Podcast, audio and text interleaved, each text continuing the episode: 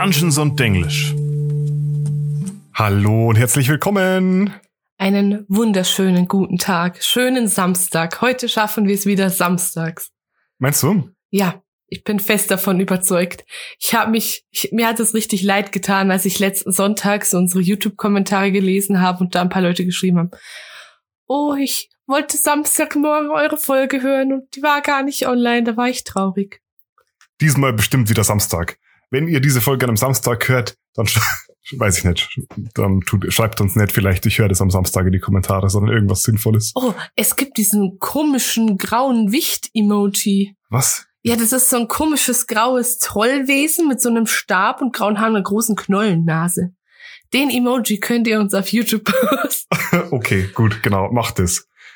Jedenfalls, danke fürs Zuhören. Wir, sind, wir freuen uns, aber heute sind wir jetzt mal wieder mit einer Folge, die sich schon lange gewünscht wurde. Wir haben nämlich ja schon eine ganze Menge über Klassen und Hintergründe und Völker und Magie und allen möglichen anderen wichtigen, grundlegenden Regelkram gesprochen. Aber eine Sache haben wir bis jetzt ausgelassen, nämlich die Gesinnung beziehungsweise das Alignment. Oh, das wurde schon sehr oft nachgefragt, ob wir da mal eine Folge drüber machen können. Ja, und ich habe die Folge auch schon länger so zur Hälfte vorbereitet gehabt und habe mir gedacht, jetzt mache ich das mal fertig, weil heute haben wir eigentlich Platz dafür in unserer Folgenliste. Deswegen schiebe ich das jetzt mal rein. Ich möchte kurz sagen, mhm. über Gesinnungen ist, glaube ich, das Ding, wenn man Leute fragt, ob sie schon mal was mit denen die zu tun hatten und sie sagen nein, dann glaube ich eher, dass sie ein Gesinnungsmeme gesehen haben als Stranger Things. Weil es gibt tausende von diesen Gesinnungsmemes. Ja, das stimmt. Das ist, da habe ich gar nicht so darüber nachgedacht, aber das ist so ein D&D-Thema, das sehr, sehr oft gemimt wird. Das, das entspricht den Tatsachen. Ja. Und ich meine, offenbar scheint das Ganze ja ziemlich wichtig zu sein. Schließlich steht es ja auch ganz oben auf dem Character Sheet, oder? Jein. Die Gesinnung von einem Charakter in D&D gibt erstmal an, welche moralische Perspektive dieser Charakter vertritt. Zumindest so grob. Und genauer gilt das nicht nur für Charaktere, sondern eigentlich für alle Kreaturen im Spiel. Und von den Gesinnungen gibt's neun, beziehungsweise zehn Stück. Bei der Gesinnung ist es halt nicht so wie bei Klassen oder Völkern, dass man eine gewissermaßen eindimensionale Auswahl hat, sondern das Alignment funktioniert auf zwei Achsen. Einmal geht's um die Ansichten des Charakters auf einer Achse Rechtschaffenheit versus Chaos und einmal um Gut versus Böse. Das heißt, wir befinden uns nicht auf einer Zeitachse oder in einem dreidimensionalen System, sondern wir befinden uns in einem Koordinatensystem. Ähm, äh, zweidimensional. Es gibt auch dreidimensionale Koordinatensysteme. Ich rede von einem zweidimensionalen, ist ja klar. Ich okay, aber ja, du hast sehr recht, Marie. Gut. Analysis war nie so mein Ding.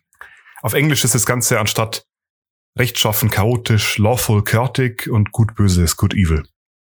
Damit ergeben sich neun verschiedene Kombinationen. Rechtschaffen gut, neutral gut, chaotisch gut. Rechtschaffen neutral, neutral neutral, auch eher bekannt als true neutral. Chaotisch neutral, rechtschaffen böse, neutral böse, chaotisch böse. Mehr dazu, was das im Detail dann heißt später. Aber auch erwähnenswert an dieser Stelle ist die inoffizielle offizielle zehnte Gesinnung, nämlich keine Gesinnung. Das ist ganz oft bei Tieren oder irgendwelchen super dummen Monstern, oder? Genau. Da die Gesinnung angibt, wie sich eine Kreatur moralisch verhält oder eben nicht verhält, haben ganz viele Kreaturen, die nicht dazu imstande sind, äh, moralisch oder intelligent zu handeln, keine Gesinnung. Und da steht dann gesinnungslos oder unaligned im Englischen. Und wie du gesagt hast, typisches Beispiel sind irgendwie wilde Tiere, irgendwelche Monstrositäten. Du bist halt schon wieder wild am Gestikulieren. Ich habe gerade einen sehr harten Wind an meiner Wange gespürt. Das war kurz vor knapp, lieber Aaron. Das war fast eine böse Handlung. Bis jetzt habe ich dich noch nie geschlagen. Vielleicht, wenn wir uns noch näher an das Mikro gemeinsam hinsetzen, dann nimmt diese Streak ein Ende. Ich bin ganz ehrlich, ich warte immer darauf, weil ich, ich, ich gestikuliere auch beim Reden, ohne dass ich das merke. Ich kann das nicht mehr abschalten, aber ich warte immer drauf, dass du mir irgendwann mit deinen Händen, weißt du, ins Gesicht batscht. ja, hoffentlich passiert es nicht. Jedenfalls dieses ganze Alignment-System das gibt's schon seit der ersten Originalversion von D&D im Jahr 1974, erfunden vom Mann, dem Vogel, dem Flugzeug, der Legende selbst. Gary Gygax. Dem Vogel, dem Flugzeug. Es wäre die perfekte Opportunity gewesen zu sagen, der Taube, dem Flugzeug. Äh, stimmt. Damals hat es allerdings nicht als dieses zweidimensionale System angefangen, sondern es gab nur chaotisch neutral rechtschaffen. Und diese zweite Achse mit gut böse kam dann erst drei Jahre später hinzu. Aber seitdem hat sich da eigentlich grundlegend nichts verändert. Da mit der Achse mit gut böse, da hat er sich ja was richtig bahnbrechendes ausgedacht. Ja. Da hat er sich gedacht, boah, die können nicht mehr nur noch gesetzestreu oder chaotisch sein, die können auch noch entscheiden, ob sie gut oder böse sind. Es war eine ganze Zeit lang implizit, dass gute Charaktere eher rechtschaffen sind und böse Charaktere eher chaotisch. Das Ganze wurde dann überdacht und im Laufe der ersten Edition bis hin zur zweiten, dritten Edition dann angepasst. Dass sich da grundlegend nichts verändert hat, stimmt eigentlich nicht wirklich. Für die vierte Edition hat es wieder über den Haufen geschmissen und hat gesagt, es gibt fünf Alignments jetzt. Es ah. gibt chaotisch, neutral, rechtschaffen und, nee, stimmt nicht. Entschuldigung. Es gibt chaotisch, neutral, böse. Und dann gibt's, nee, ich jetzt habe ich zweimal falsch gesagt. Es gibt böse, neutral, gut und chaotisch böse und rechtschaffen gut. Das war das Alignment-System von der vierten Edition. Aber über die reden wir nicht. Das, ich, das weiß ich auch nicht, was da passiert ist. Das haben sie dann einmal probiert und haben sie es danach wieder über den Haufen geschmissen. Ich finde das ein bisschen schockierend gerade, weil ich muss tatsächlich sagen, meine liebsten Charaktere sind chaotisch gut. Und es sind komischerweise fast alles Baden, aber. Äh, ja, weiß ich nicht. Die meisten Leute finden irgendwann so einen Charakterarchetypen, den sie einfach gut spielen können. Ich muss aber sagen, kurz um einzuhaken, du findest jetzt nicht, dass meine Charaktere gleich sind, oder? Nö. Finde ich gar nicht. Ich finde, du spielst sehr abwechslungsreiche, verschiedene, spannende Charaktere, Marie. Boah, ich, ich rutsch gleich aus, aber dank. Jetzt ist es jedenfalls so, dass die Gesinnung in den früheren D&D-Editionen viel, viel wichtiger war, als es in der fünften Edition noch ist. Damals war das Ganze eine ziemlich fixe Eigenschaft von einem Charakter und die hatte eine ganze Menge direkter spieltechnischer Konsequenzen. Bestimmte Fähigkeiten funktionieren nur mit bestimmten Alignments, bestimmte Klassen kannst du nur wählen, wenn du eine bestimmte Gesinnung hast und manche Zauber haben nur Auswirkungen auf Kreaturen mit dieser entsprechenden angezielten Gesinnung. Und deswegen, weil das in der fünften Edition nicht mehr so ist, sehen viele Spieler und Dungeon Master das Ganze inzwischen eher so als eine Art archaisches Überbleibsel. Denn inzwischen gibt's, wie gesagt, fast keine Regeln mehr, die sich explizit auf die Gesinnung beziehen. Es gibt hier und da so ein paar magische Gegenstände, die nur funktionieren, wenn man rechtschaffen gut oder chaotisch böse oder wie auch immer ist. Aber dann wird's schon dünn. Und Alignment ist heutzutage deswegen eher beschreibend als vorschreibend, also du bist lawful evil, sagen wir mal, weil du lawful evil handelst, nicht andersrum. Also du handelst nicht rechtschaffen böse, weil du rechtschaffen böse bist, sondern deine Gesinnung wird durch deine Handlung vorgegeben und nicht deine Handlungen durch deine Gesinnung. Deswegen kann es ja auch mal passieren, dass wenn man in einem Abenteuer irgendwie ziemlich viel Blödsinn macht, der DM zu einem sagt, hey, wenn du die Entscheidung wirklich triffst oder danach, okay, durch die Entscheidung, welche Gesinnung hast du, das passt nicht dazu. Ja, ich denke, ich sehe das wie die meisten Dungeon Master heutzutage, dass die Gesinnung eher eine Hilfestellung fürs Rollenspiel ist, weil man anhand von der Gesinnung oft einschätzen kann, wie ein bestimmter Charakter wohl am ehesten mit einer Situation umgehen würde. Wie du schon gesagt hast, gerade die Gesinnung ist halt weniger eine feste Einteilung als mehr ein fließendes Spektrum. Also fließend sowohl in dem Sinne, dass auch zwischen gut und neutral einfach noch ein gewisser Raum ist, wo man vielleicht näher an dem einen als an dem anderen ist aber auch fließend in dem Sinne, dass Leute sich durchaus ändern können und jemand, der vormals gut war oder so, mit entsprechenden Taten halt böse werden kann. Auf der anderen Seite kann jemand, der unglaublich viel Böses getan hat, natürlich trotzdem irgendwann einen Lebenswandel durchlaufen und einsehen, dass er halt falsch gehandelt hat. Insbesondere in D&D ist es relevant, weil bei so langlebigen Völkern, wie man sie in D&D halt öfter hat, haben die Leute halt durchaus einfach mehr Zeit, um ihr Handeln zu hinterfragen und zu reflektieren und es kommt wahrscheinlich halt öfter als im echten Leben vor, dass Leute ihre Gesinnung im Laufe ihres Lebens auch ändern. Und um das in diesem Sinne mal anzuschneiden, ist Gesinnung halt überhaupt nicht eine absolute Sache, an die sich strikt immer gehalten werden muss. Und auch die Besten für uns tun manchmal schlechte Sachen und auch die bösesten, verabscheuungswürdigsten Personen, die man sich so vorstellen kann, verbringen halt manchmal objektiv gute Sachen. Alignment ist hier also eher so eine Big Picture Sache, so eine makroskopische Sicht auf den Charakter und Ganz viele DMs verzichten auf das Thema Gesinnung deswegen ganz. Ich mache es inzwischen auch oft so, insbesondere mit neuen Spielern, dass ich einfach mal ein paar Sessions lang mit denen spiele und dann darüber rede, hey, du hast dich so und so verhalten und deswegen würde diese oder jene Gesinnung würde ich wahrscheinlich am ehesten Sinn machen. Das würde ich am ehesten beschreiben. Ja, man muss auch sagen dazu, wir spielen zurzeit mit relativ vielen Anfängern. Und ich glaube, für einen Anfang kann das so eine ganz gute Stütze sein, wie du vorher schon gesagt hast. Also ich muss aber sagen, dass für mich jetzt, wo ich schon einiges an Spielerfahrung habe, für mich persönlich das Thema Gesinnung für meinen Charakter viel wichtiger ist, als es das noch vor ein paar Jahren war. Da habe ich mir gedacht, so, ah, okay, irgendwie Einteilung, aber jetzt nach so ein paar Jahren versteht man erst, was man, was das so wirklich bedeutet und was man da wirklich so mitmachen kann, finde ich jetzt persönlich Roleplay-mäßig. Ich denke mir sehr, sehr oft, wenn ich was spiele, hm, könnte mein Charakter das jetzt gerade mit sich vereinbaren oder könnte es nicht? Würde ihn das jetzt stören, wenn man das machen würde? Sähe er das als ungerecht? Und je nachdem handle ich dann im Spiel das ist für mich so ein bisschen eine Grundsatzdiskussion, weil das ist eigentlich das, was D&D für mich ausmacht. Natürlich muss ich keine Gesinnung definieren und kann machen, was ich will. Aber der Spaß im Rollenspiel kommt für mich eigentlich daher, dass ich mir halt gewisse Einschränkungen gebe. Dass ich halt Charakterattribute habe, dass ich gut in gewissen Sachen bin und schlechter in anderen. Und dass ich das dann rollenspieltechnisch auch umsetzen muss.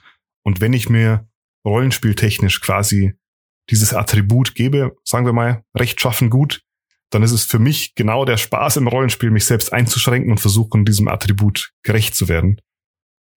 Auch wenn ich weiß, dass ich es halt nicht unbedingt muss. Ich finde das auch ganz spannend. Ich baue mittlerweile sehr gern Charaktere, die meiner Persönlichkeit nicht sonderlich ähneln. Ich spiele zurzeit zum Beispiel einen Lawful Good Paladin, der es wirklich sehr genau nimmt mit sehr vielen Dingen, die er sich so persönlich vorgegeben hat. Und dann spiele ich eben auch gern meine chaotisch gute Badin, die aber dieses Chaotische dadurch, dadurch auslebt, das ist ein kleiner Halbling, dass die so überhaupt keinen Schiss vor nichts hat und auch kein Blatt vor den Mund nimmt und immer das sagt, was sie gerade denkt. Und es sind beides so Charaktere, die mir persönlich so unähnlich sind, dass es umso mehr Spaß macht, die zu spielen. Ja, geht, geht mir auch so. Aber ich würde sagen, am besten reden wir mal drüber, was heißen diese Gesinnungen eigentlich. Und deswegen gehen wir es einfach mal nacheinander durch. Also ich ich fange mal an mit den offensichtlicheren Sachen. Gutes versus böses Handeln ist auf den ersten Blick im Großen und Ganzen klar. Aber wenn man ein bisschen drüber nachdenkt, merkt man schon, selbst hier wird es sehr schnell sehr kontroverser. Wer bestimmt eigentlich, was ist objektiv gut und was ist objektiv böse? Also klar, Stehlen und Morden ist schlecht, Armen und Verletzten helfen ist gut, jungen Männer in Not retten ist super, Jungmänner. ja, wir sind hier inklusiv Schutzgeld von an der Existenzgrenze kratzenden Gasthausbesitzern verlangen. Ist nicht so super. Aber oft sind ja die Sachen nicht so schwarz-weiß. Und bei so grauen Situationen muss man erst drüber nachdenken, was ist gut, was ist böse. In D&D ist auch das zum Glück relativ simpel, denn die Antwort ist ziemlich klar. Wer bestimmt, was gut und was böse ist? Mein eigener Charakter. Nee, der DM. Ah. Das ist der DM-Vorteil. Bingo. ähm, das heißt, in deiner Welt, die du schaffst, die du spielst, also wenn du jetzt eine vorgegebene Welt hast, musst du dich vielleicht an die anpassen. Musst du sagen, was gut und was schlecht ist. Also das typische Beispiel ist, in Lollipop-Land ist es vielleicht böse, Lollipops zu essen. Das heißt, diese, auch dieses Gut-Böse ist nicht 100% statisch, sondern hängt ein bisschen vom Umfeld ab. Wie kommst du denn auf Lollipop-Land? Hast du dir das hier reingeschrieben? Nee, das ist irgendein so ganz typisches Beispiel, das man immer liest. Ich weiß nicht, vielleicht hat das ein altes Dungeon Masters Guidebuch mal gemacht. Kommt das vielleicht aus Adventure Time? Kann das sein? Weiß ich nicht. Viel spannender für mich wird's jedenfalls aber beim Thema Rechtschaffen versus chaotisch. Rechtschaffenheit in D&D ist nämlich nicht unbedingt das, was man sich im normalen Sprachgebrauch als Rechtschaffenheit vorstellt. Rechtschaffenheit im Sinne der Gesinnung, im Sinne der Gesinnung, also Lawfulness auf Englisch bedeutet nämlich, wie sehr sich der Charakter an Regeln und Hierarchien gebunden fühlt, beziehungsweise wie dogmatisch er denn in seinem Handeln ist. Rechtschaffene Charaktere haben zum Beispiel generell ein Gefühl von gesellschaftlicher Ehre, Traditionen, legen Wert auf so Konzepte wie Schwüre, Versprechen, Gesetze und sie haben fast immer eine bestimmte Konstellation an Idealen, denen sie folgen. Und ich möchte, dass ihr mal ganz kurz Pause macht und mal drüber nachdenkt, was ihr euch da jetzt drunter vorgestellt habt. Denn wahrscheinlich waren alle Sachen, die ich jetzt so genannt habe, eher positive Wörter bei euch im Kopf. Aber alle Sachen, die ich gerade genannt habe, können genauso auch negativ ausgelegt werden. Ich glaube, ich bin einfach viel zu sehr Revoluzerin, weil ich mir das gar nicht gedacht habe gerade. Echt? Ich habe mir gedacht, Hierarchien abschaffen. ja, also jedenfalls dieses sich auf Traditionen berufen, Regeln zu folgen, egal um was es geht, Ideale bis aufs Letzte zu vertreten, das kann genauso gut ins Böse umschwingen wie ins Gute. genauso gut ins Böse. okay. Oh, heute gut. haben wir wieder Spaß mit deutscher Sprache. Ja. Auf der anderen Seite steht chaotisch. Chaos bedeutet nicht unbedingt zufällig wie beim Joker in Batman zu handeln, sondern einfach ein chaotischer Charakter legt nicht so viel Wert, beziehungsweise keinen Wert auf Hierarchien und Regeln. Ein chaotisch gesinnter Charakter hat seine eigenen Regeln und legt meistens hauptsächlich Wert auf eins, nämlich Freiheit und persönliche Selbstentfaltung. Und auch hier muss man wieder betonen, nur weil jetzt ein Charakter zum Beispiel nichts von den Gesetzen im Tiefwasser oder so hält, heißt es noch lange nicht, dass er dann auch links und rechts tatsächlich gegen diese Gesetze verstößt. Denn den meisten chaotischen Charakteren ist trotz allem bewusst, dass Handeln Konsequenzen mit sich bringt. Und äh, ich meine, nichtsdestotrotz ist es so, chaotische Charaktere befolgen so strikte Strukturen eher dann, wenn sie müssen. Aber meistens ist es halt in ihrem Sinne, das zu tun. Also ich meine, es macht ja auch Sinn, nur weil ich ein Problem damit habe, persönlich, oder das nicht anerkenne, dass es zum Beispiel in irgendeiner Stadt verboten ist, offen Wachen anzuspucken oder so, tue ich das ja nicht. E-, eben, genau. Zwischen rechtschaffen und chaotisch liegt neutral. Und auf dieser Achse neutrale Charaktere, die stehen Hierarchien, Gesetzen, Regeln, Traditionen so erstmal unvoreingenommen gegenüber. Das heißt, ich nehme halt die Teile, die ich für sinnvoll achte, und ich ignoriere die Teile, die ich für nicht so sinnvoll achte. Und in der Regel hält sich so ein neutraler Charakter halt an die Regeln, außer er hat einen guten Grund, das eben nicht zu tun. Und wenn er das dann nicht tut, dann ist es für ihn auch kein großes Drama. Im Gegensatz zu einem rechtschaffenen Charakter, der natürlich auch die Möglichkeit hat, sich nicht an die Gesetze zu halten, aber für den ist halt das ein deutlich größerer innerer Konflikt. Und damit das Ganze noch klarer wird, habe ich für jede der neuen Konstellationen eine kurze, bewusst manchmal stereotypische Beschreibung vorbereitet mit jeweils so ein paar bekannten Persönlichkeiten, die auf diese Gesinnung zutreffen. Denn ich finde, das System ist ganz gut und man kann eigentlich jede fiktive oder nicht fiktive Figur relativ gut einer solchen Gesinnung zuordnen. Boah, wir müssen danach noch uns einordnen, Aaron ja, äh, die Sache ist, je komplexer eine Person wird und je realer eine Person ist, desto komplexer ist sie in der Regel, desto. Wie er sich gerade selber als komplex bezeichnet hat. Oh, Marie, ich komplex. habe so einen komplexen Charakter. Ich bin so versatil, dass sogar meine Gesinnung versatil ist. Nee, aber klar, es gibt halt den Unterschied zwischen einem D&D-Charakter und einem, einer echten Person. Weil ein D&D-Charakter hat halt sechs Zeilen, die ihn von der Persönlichkeit her beschreiben und du hast 25 Jahre Lebenserfahrung. Du hast mich gerade zwei Jahre älter gemacht, als ich bin. Äh, ich habe ich hab gerundet. Alle? Ich bin chaotisch neutral. Gut. ähm, fangen wir mal an. Rechtschaffen gut. Ein rechtschaffen guter Charakter hält sich, wenn möglich, immer an die Regeln, legt viel Wert auf ethisches Handeln und Gesetze, verurteilt diejenigen, die es nicht tun. Wer rechtschaffen gut ist, handelt nach Möglichkeit immer ehrenhaft, ehrlich und nobel. Das Problem ist, und das wird den Abenteurergruppen mit einem besonders rechtschaffen guten Paladin meistens recht schnell bewusst, nobles, ehrenhaftes und ethisches Handeln ist nicht immer pragmatisch und zielführend. Beziehungsweise halt meistens nicht ohne kleine Umwege zielführend. Charaktere mit diesem Alignment sind ganz oft Idealisten, optimistisch, respektvoll und setzen sich für die Schwachen ein. Gute Beispiele dafür sind Superman, Captain America, Robocop, Obi-Wan, John Schnee, Aragorn, Smoker aus One Piece, König Artus, Light Yagamis Vater aus Death Note ähm, und die Liste geht ewig so weiter. Wer ist denn Robocop? Wie, du kennst Robocop nicht? Wer ist denn Robocop? Bruder, da gibt's mehrere Filme. Es, wird, es gibt einen alten Film und es wird sogar neu verfilmt. Also, Vor allem, dann hast du diesen komplett unbekannten Charakter vor Obi-Wan genannt. Ich, ich habe immer so ein paar weniger bekannte Charaktere reingeschmissen. Also ich schätze mal, Smoker aus One Piece sagt jetzt auch nicht jedem was. Geschweige denn Light Yagamis Vater aus Death Note. Ja, der ist, also ich weiß, glaube ich, wer Light ist, aber. Light ist der Hauptcharakter. Was ist passiert mit dir? Okay, gehen wir lieber schnell weiter zum nächsten Ding. Aber nein, I'm on the high ground. Nein, I have the high ground. Oh Gott, ich kann kein, ich kann gar nichts mehr. Ich muss. Willst gehen. du dir jetzt neben den Herr der Ringe Fans auch noch die Star Wars Fans vermissen? Leute, ich schwöre, ich habe jeden Star Wars Film bestimmt 20 Mal gesehen, weil mein Bruder so der größte Star Wars Fan ist, den man sich vorstellen kann. Sie hat damit gerade impliziert, dass sie kein Star Wars Fan ist. Ich, ich, doch. nee, okay, ich ärgere dich nur. Ähm, aber weiter geht's.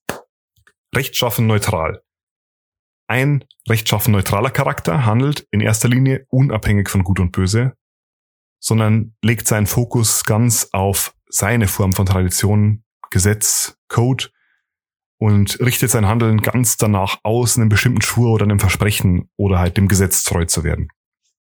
Typische Charaktere dafür sind Judge Dredd, der Punisher, Amanda Waller aus den DC Comics, Cornelius Fudge in Harry Potter das ist der Zaubereiminister.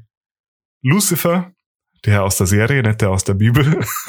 so ziemlich alle Jedi in Star Wars, die nicht Obi-Wan heißen. Da muss ich gleich noch was zu sagen. Die Predator aus den Predator-Filmen. Und in D&D die Modrons. Also hier kannte ich mehrere nicht. Aber ich würde den Punkt mit den Jedi anfechten. Kennst du den Dude mit dem lila Lichtschwert? Mace Windu. Ja. War das nicht so, dass der Schauspieler ein lila Lichtschwert wollte und deswegen haben sie das irgendwie in den Canon reingeschrieben? Ich bin mir ziemlich sicher, dass Samuel L. Jackson sowas machen würde. Aber Mace Windu als Charakter ist definitiv rechtschaffend. Es geht doch um Rechtschaffen. Gut. Und außerdem sind die meisten Jedi für das Gute. Da geht's doch die ganze Zeit drum.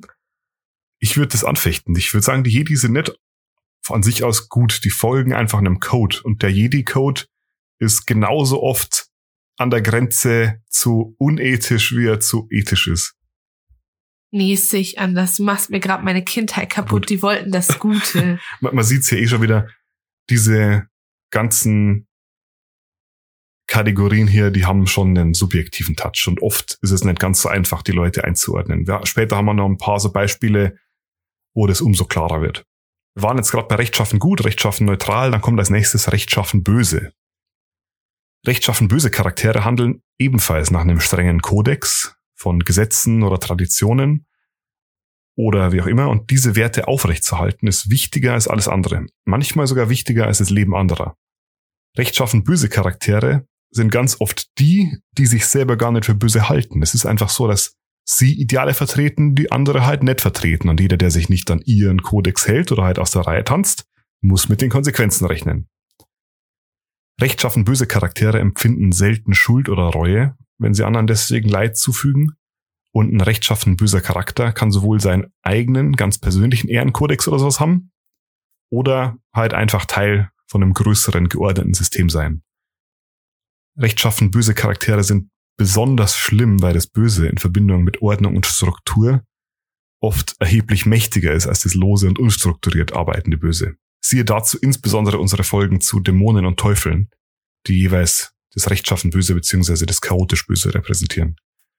Gute Beispiele für rechtschaffen böse Charaktere sind neben den Teufeln in D&D so Gestalten wie Darth Vader, Dolores Umbridge, Lex Luthor, Magneto, Dr. Doom, Light Yagami, Schrägstrich Kira, Stain aus My Hero Academia, Admiral Akaino aus One Piece, Thanos, Tywin Lannister, Manimako aus den Elder Scrolls oder die Dai aus Avatar. Ich merke schon, ich glaube, ich würde mich mit dir sehr oft streiten, wenn wir es so einsortieren müssten. Warum denn? Mm, ich würde sagen, okay, ja, was, was ihr nicht gehört habt, Aaron hat hier Darth Vader slash Anakin Skywalker. Und Darth Vader mit rechtschaffen böse würde ich zustimmen. Aber Anakin Skywalker war, wenn man die ersten, also. Okay, also ja, ich weiß, ich weiß, worauf du hinaus willst ich, ich habe jetzt bewusst nur Darth Vader gesagt, weil wenn ich sage Anakin Skywalker, dann meine ich Anakin Skywalker, bevor er zu Darth Vader wurde, aber streng genommen ist Darth Vader ja immer noch ja, Anakin Skywalker. Mir geht's auch nicht um den Punkt böse, sondern vor allem um das Rechtschaffend. Darth Vader? Nein, Anakin. Ja, wie gesagt, ich habe ihn bewusst nicht ja, erwähnt. Ist okay. Und ich frage mich, wer. Ach, doch, den, den kenne ich, weil als Wem? guter Magneto, weil als guter Swifty mögen wir Jake Gyllenhaal nicht. Was? Ich glaube, das haben jetzt gerade 0% von unseren Zuhörern verstanden, aber Taylor Swift ist mein Spirit Animal. Das haben auch nur 50% der Co-Hosts hier verstanden. Aber gut. ich, ja, ich habe halt gesehen, dass wir so 8% weibliche Zuhörerinnen haben und die Altersgruppe ist so bei 38 bis 46. Drum bezweifle ich, dass wir sehr viele Taylor Swift-Fans unter unseren männlichen Zuhörern haben. Ich verstehe immer noch nicht so ganz, wo hier Taylor Swift ins Gespräch kommt, aber machen wir mal weiter mit den neutralen Alignments, oder? Ja. Fangen wir an bei neutral gut.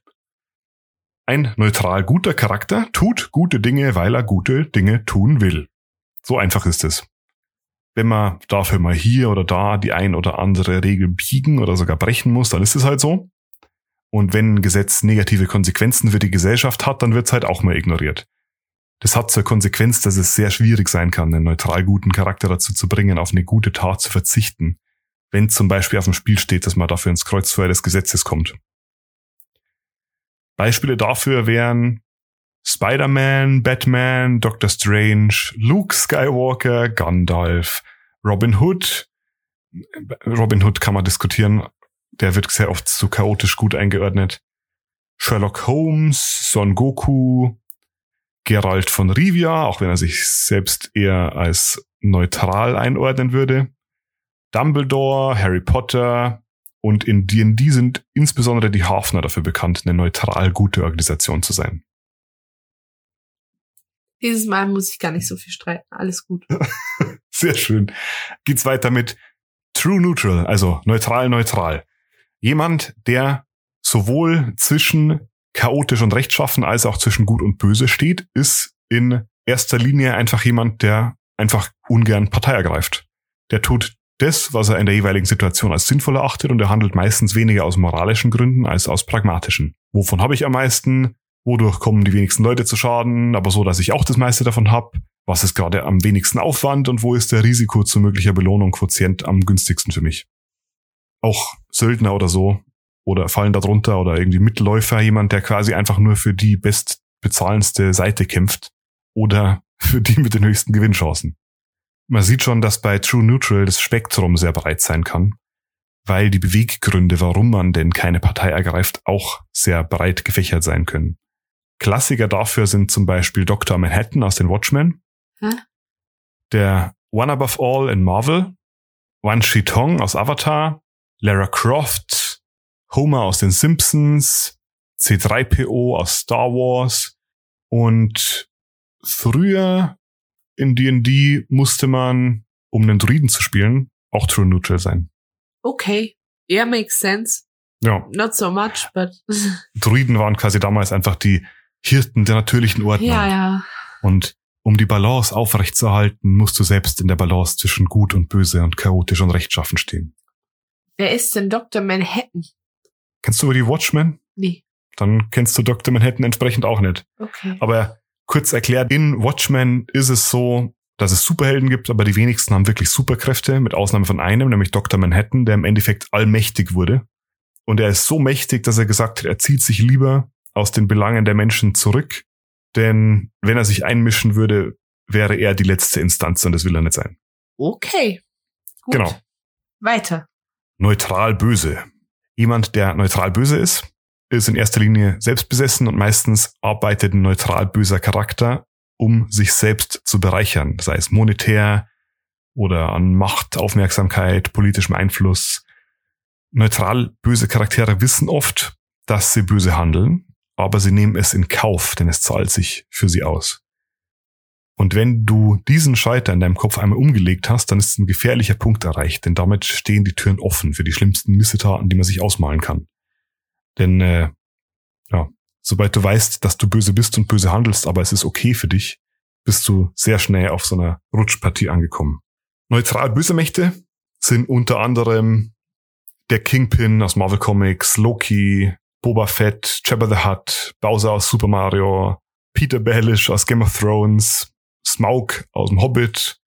Ganz, ganz viele Disney-Bösewichte sind da drin. Zum Beispiel Cruella de Vil. In D&D sind die am bekanntesten neutral bösen Kreaturen wahrscheinlich die Yugoloths. Haben wir eine Yugoloth-Folge? Ich bin mir nicht sicher. Ich weiß, dass wir sie schon mal angeschnitten haben. Ich, oh, keine Ahnung, ich weiß es gerade nicht. Okay, falls wir eine Yugoloth-Folge haben, könnt ihr das dann nachhören. Wenn nicht, dann kommt die irgendwann. ähm, was fehlt jetzt als nächstes? Chaotisch gut. Wer chaotisch gut ist, der tut gute Sachen, egal was andere sagen und zum Teil auch egal, was es für Konsequenzen hat, selbst wenn es manchmal mit negativen Konsequenzen für sich selbst einhergeht. Chaotisch gute Charaktere helfen den Bedürftigen, auch wenn dabei Traditionen und Gesetze gebrochen werden müssen. Und chaotisch gute Charaktere legen selten Wert darauf, was andere von ihnen denken und es ist ihnen nicht wichtig, anerkannt oder respektiert zu werden. Zu den chaotisch guten Charakteren werden ganz oft Robin Hood gezählt, je nachdem, wer die Geschichte quasi gerade schreibt aber genauso bekannt sind Oliver Queen, also Green Arrow aus DC, Luna Lovegood aus Harry Potter, Indiana Jones, Katara aus Avatar, die ganze Strohhutbande aus One Piece, ähm, diese typischen Ich tu gute Sachen, weil ich das für toll finde, Leute. Als nächstes kommt chaotisch neutral. Ein chaotisch neutraler Charakter will hauptsächlich frei sein und sich selbst entfalten. Chaotisch neutrale Charaktere legen besonders Wert auf ihre persönliche Charakterentfaltung und das heißt, dass sie meistens so handeln, wie es für sie persönlich am besten ist. Praktisch bedeutet es, dass die meisten von ihnen rein vom Handeln her ein bisschen näher an rechtschaffen gut als an chaotisch böse sind, weil gute und gesetzestreue Taten tendenziell mit weniger negativen und mehr positiven Konsequenzen einhergehen. Macht das Sinn für dich? Ja, mich erinnert das gerade an was, aber ich habe Angst, dass ich dir was vorgreife. Chaotisch neutrale Spieler find, also und Spielerinnen finde ich immer ein bisschen schwierig. Das muss man gut können, weil oft mutiert das zu einem ich mache einfach das, was ich gerade machen will, weil es lustig ist und ich Bock drauf habe, auch wenn es meine Gruppe gerade nervt. Mhm. Ja, Chaotic Neutral ist so eine Gesinnung, die bei vielen D&D-Spielern ein bisschen einen bitteren Beigeschmack hat weil es halt immer wieder Spieler gibt, besonders neue Spieler, die chaotisch neutral interpretieren als, wie du sagst, ich mache halt einfach immer das, was ich will. Ich raub hier eine Familie aus, weil dann habe ich mehr Geld, ich tu dies, tu das. Man muss halt schon im Hinterkopf behalten, dass jemand, der anderen Leuten persönlich oder sachlich Schaden zufügt, in der Regel halt durchaus böse und nicht neutral handelt. Und wie du auch angesprochen hast, hat dieses Alignment deswegen den Spitznamen Chaotic Stupid bekommen.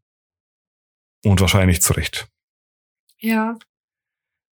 Gute Beispiele für chaotisch neutrale Charaktere wären zum Beispiel John Constantine, Captain Jack Sparrow, Guybrush Threepwood aus Monkey Island. Oh, ich liebe Monkey Island. Varric aus Legend of Korra, Catwoman, Aaron aus dem Real Life, Charlexel Banry, sie unsere Charlexel-Folge, Gollum, wobei auch da kann man diskutieren.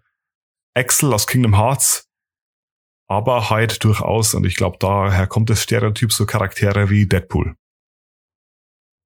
Und ich meine, je nachdem, was man für eine Kampagne spielt, ist dafür vielleicht ja auch Platz. Muss man ja nicht komplett äh, runtermachen, aber viele Kampagnen, da wird's schnell disruptiv. Ja. Dann bleibt nur noch chaotisch böse. Chaotisch böse Charaktere sind sehr gefährlich denen geht's auch nur um sich selbst, aber sie haben so wenig Achtung für andere Leute oder deren Besitztümer, dass sie teilweise auch einfach böse Dinge tun, weil sie es lustig finden oder weil es ihnen die Zeit vertreibt. Manche sind Agenten des Chaos selbst oder einfach nicht Herr ihrer Emotionen und deswegen irgendwie so von, sagen wir, Hass oder Rache getrieben, dass sie einfach alles tun, was nötig ist, um ihre Ziele zu erreichen. Als chaotisch böse würde ich jetzt einstufen den Joker, Orochimaru, Voldemort, Bellatrix Lestrange, Darth Maul, Godzilla und in D&D natürlich die Dämonen. Wer ist denn Orochimaru? Orochimaru ist einer der Bösewichte in Naruto. Ah, okay. Dankeschön. Ja. Ja, ich finde, war eine sehr, sehr gute Zusammenfassung. So gesagt. Ich finde die Einordnung, ich, bei manchen hätte ich ein bisschen gestritten. Cruella de Vil vorhin hätte ich zum Beispiel definitiv unter chaotisch böse gesortiert. Mhm. Weil die Frau einfach erstens straight up crazy ist. Und zweitens wird im Cruella Realverfilmungsfilm klar gemacht, dass die Frau extreme narzisstische Eigenschaften hat. Ja, wie gesagt, es kommt halt auch immer ein bisschen einerseits auf die Interpretation an und ich interpretiere, interpretiere das vielleicht auch anders als du, aber verschiedene Charaktere werden in verschiedenen Medien halt auch anders dargestellt. Also das stimmt. Gut. Fair. Hast du noch Fragen zur Gesinnung? Ja, Aaron. Echt? Welche Gesinnung hast du? Ich, ich bin neutral böse. Okay. Wie gesagt, das war. Ich, ich ordne mich selber nicht in. Das war eben Jokus, weil wir sind beide viel zu vielseitig und versatil und und ähm, wie hast du vorher gesagt? Was für wie was für komplex. Wir sind so komplex, uns kann man gar nicht einordnen. So sieht's aus. Aber wenn ihr für unsere Podcast-Persönlichkeiten Einordnungsschemata habt, dann würde ich die gerne hören. Weil ich meine, ich kenne dich ja jetzt schon ewig und du mich. Und natürlich sind wir am Mikro wir selbst, aber ich glaube trotzdem, dass wir noch mal ein bisschen anders sind als jetzt im Alltag. Echt? Ja. Und darum würde es mich interessieren, wie unsere Podcast-Persönlichkeiten für euch so einordnbar sind. Das wäre echt eine spannende Frage. Genau. Gut, ansonsten habe ich noch eine Frage an dich, nämlich auf einer Skala von einem bis neun Alignments. Was gibst du Alignments? Ich gebe den Alignments. Neun von neun Alignments. Wow. Weil ich finde es, wie gesagt, ich habe es vorher schon gesagt. Wie gesagt, ich habe es gesagt. Wow. Ähm, für mich ist das eine riesen Hilfestellung und das allererste, was ich mache, wenn ich einen Charakter schreibe, ist, dass ich mir überlege, was für ein Alignment möchte ich dieses Mal haben? In welche Richtung möchte ich wandern? Und dann überlege ich weiter. Und ich frage mich. Entschuldigung. Red aus. Ich frage mich, ob sie in One D&D zusätzlich zu den Alignments auch gemeinsam Ments einführen. Ich glaube, ich gehe jetzt nach Hause. Okay, dann bis bald, Marie. Bringen wir beim nächsten Mal wieder viele Juwelen mit viele Juwelen und, und liebe Kommentare und, und genau. konstruktive Kritiknachrichten und fünf Sterne in der Spotify. Ach, die, die guten Bewertungen, die kommen alle von dir. Marie. ich mit meinen 5000 Handys. Marie macht sich 5000 Accounts und schreibt alle unsere Bewertungen von selbst. Okay. Eine Sache fällt mir noch ein, die ich gerne noch ansprechen wollte, nämlich ein Mitspieler und guter Freund von Mario und mir, hat einen eigenen Podcast angefangen mit einem Kumpel. Der ist sehr, sehr enthusiastischer One Piece TCG Spieler. Und ich behaupte mal, er ist auch sehr gut darin. Ja. Und sein Kumpel und er, die reden da gemeinsam über das Metagame. Ja, weil die beiden sind auch, muss man sagen, ganz große One Piece Fans, lieben den Anime. Ich kenne wenige Personen, die alle Folgen One Piece gesehen haben und up to date sind persönlich, aber ein Alois kenne ich. Genau, also falls ihr euch auch für das One Piece TCG interessiert, könnt ihr da mal reinhören. Der Podcast heißt Don Voyage. D-O-N-V-O-Y-A-G-E. Genau, danke. Dankeschön. ja, ich war der Aaron. Ich glaube, ich habe sonst nichts mehr zu sagen. Danke fürs Zuhören. Ich Leute. bin die Marie. Bis zum nächsten Mal. Bis bald. Tüdelü. Du musstest jetzt das letzte Wort haben. ja. Okay, fair, kriegst du. Krieg ich ja nicht, wenn du mir immer noch was hinterher sagst. Tja. Tja.